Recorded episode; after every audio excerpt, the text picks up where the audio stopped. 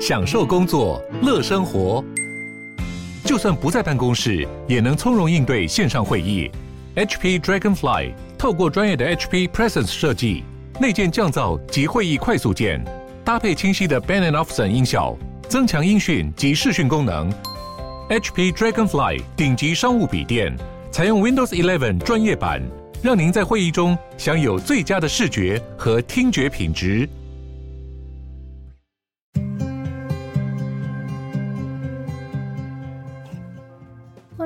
鲨鱼，带你关注那些有流量却没声量的有趣资讯。用十分钟的零碎时间，一起跟上这个永远跟不上的世界。在肯亚东部的森林里面，警察发现了八十九具遗体。这么大量的遗体被认为是跟邪教组织有关联，因为邪教组织之前就有鼓励大家让自己极度挨饿来得到救赎。肯亚的内政部表示，除了找到尸体以外，另外还发现三个人还活着。在大规模坟墓曝光以后，又继续搜索，后来总共找到了三十四个人，把他们救出来。他们是好消息国际教会的成员，主要有一个信仰是，如果你把自己饿死的话，你就能够上天堂。事发以后，警察接获邪教领导人所在地点的线报，于是这位领导人就被警方逮捕了。当他已经被上铐带走的时候，他还大喊着赞叹耶稣，但是他目前还没有被以任何的罪名起诉。检察官现在有十四天的时间来调查，拒绝他的保释，也是担心放他出去会湮灭证据。肯亚的红十字会表示，近期有超过两百人在那附近失踪，很有可能也这个邪教关联。目前报失踪的人口总数是两百五十九人，其中三十个人、一百三十个人是小孩。至于那些幸运在挨饿活动中生还的人，都不仅身体虚弱，精神状态也极差。南韩偶像团体风靡全球也已经十几年之久了。随着偶像产业发展越来越大，为了让偶像的职业生涯更长，或是为了趁早培养，南韩偶像出道的年纪可以说是越来越小。为了成为全世界知名的偶像，并不是一件轻松的事情，所以他们每天都要花很长的时间练习或是工作，也不一定能够拿到多少钱。但这也就很有可能有剥削青少年的问题产生。于是，南韩最近通过了一个法案，是要保护未成年的偶像。这个法案也是为了避免李昇基的惨案再度发生。当年李昇基就是签了一份奴隶合约，他的音乐十八年的时间都没有让他赚到半毛钱。除了避免这种不合理的合约再度出现，法案也希望能够保护未成年演艺事业工作者，包含了他们法定能够工作的时数等等。原先十五岁以下的演艺人员一周可以工作三十五个小时。大于十五岁的一周可以工作四十个小时，现在多加规定了，还有十二岁以下的最多工作二十五个小时，一天之内最多只能六个小时。十二到十五岁变成一周三十小时，超过十五岁的一周三十五小时。一天都不能工作超过七个小时，除了工作时间有限制之外，也非常注重未成年演艺人员的学习权利不能够被剥夺，让经纪公司不能再强迫演艺人员去工作而不让他们上学。另外，法案也禁止对未成年的演艺人员执行任何会影响到健康安全的约束，像是过度要求长相、身材、辱骂或者是性骚扰等等。但是法案的具体成效会如何不得而知，因为很多的经纪公司都知道如何用一些方法来规避这些法律。懒惰病的极致就是要花最少的力气达到最多的目的。北象鼻海豹看来就是这当中的佼佼者，他们学会了如何同时潜水和睡觉，又可以躲避猎食者。北象鼻海豹每年会花七或八个月在觅食之旅的途中，在北太平洋穿梭的过程中，距离陆地非常的遥远。他们这几个月里是如何睡觉的，令人非常的好奇。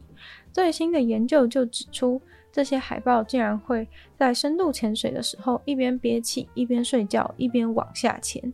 至于要怎么得知海豹在海洋里的睡眠状况，竟然是跟人类的睡眠实验一样，给他们戴了类似的仪器在头上。在海豹的睡觉快速动眼阶段，会经历睡眠麻痹，这时候他们没有办法自主的控制身体，所以会自然的形成螺旋姿态，往大海的深处下潜，被科学家形容是一个睡眠螺旋。这个研究是科学家第一次对到处漫游的海洋生物做大脑活动的记录。这个实验当中呢，总共获取了一百零四次睡眠螺旋的数据。那些海豹睡醒的时候，会突然发现自己身在海底，然后就要赶快的游到海面上换气，不然就会溺死。这种神秘的大脑模式切换非常的神奇，而这些海豹在七八个月间，每天都会经历这样不可思议的转换。但其实他们睡眠时间非常的短，通常大概会在每次三十分钟的下潜当中，成功得到十分钟的睡眠。跟下课时间补眠一样短暂，但是这样子每节下课的时间加一加，在他们的觅食之旅中，一天好歹也能睡上两个小时。不过相比在繁殖季节的时候，每天他们都会在海滩上睡十个小时的慵懒生活，那确实是极度的睡眠不足。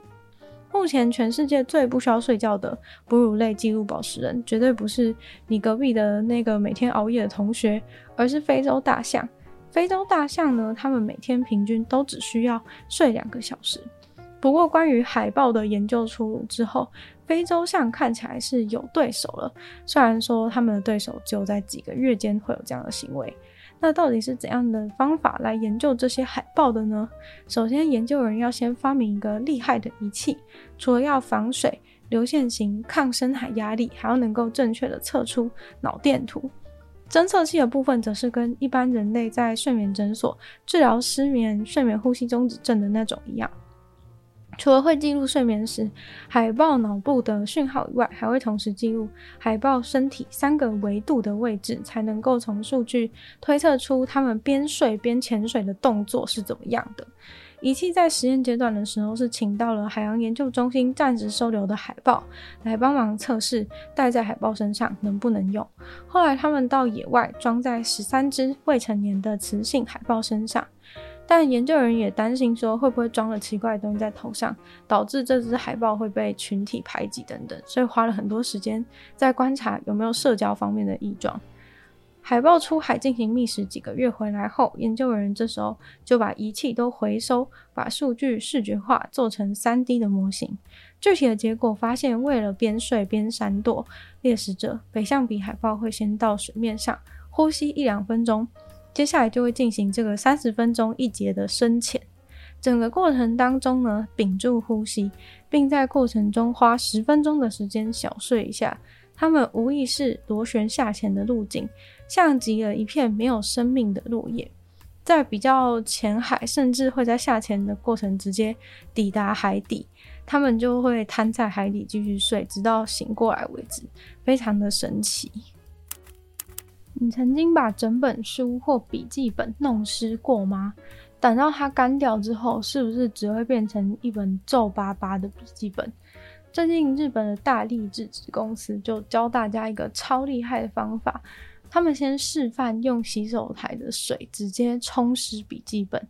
只要按照他们教的这个正确方法操作，就能够把被弄湿的笔记本还原到完全不皱的状态，根本看不出来它曾经泡过水。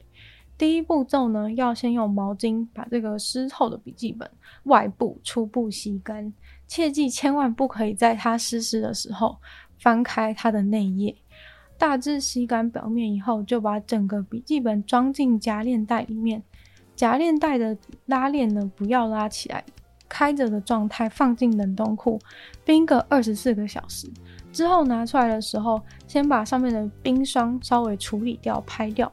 再用纸跟厚重的书吸干，加上压力压在上面几个小时。操作完成之后呢，就可以拿到一本完全不皱的笔记本了。但是过程中千万不可以鬼迷心窍，拿出吹风机吹它，因为只要一用吹风机吹，它就会完全变成那种波浪状的纸。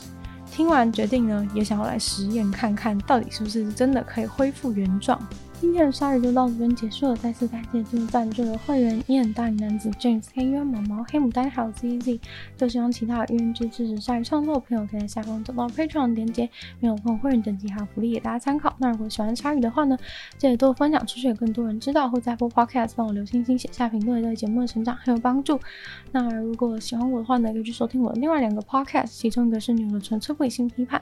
没有时间更长的主题性内容。另外是听说动物，当然会跟大家分享动物的知识，就希望鲨鱼可以继续在每周四跟大家相见。那么下次见了，拜拜。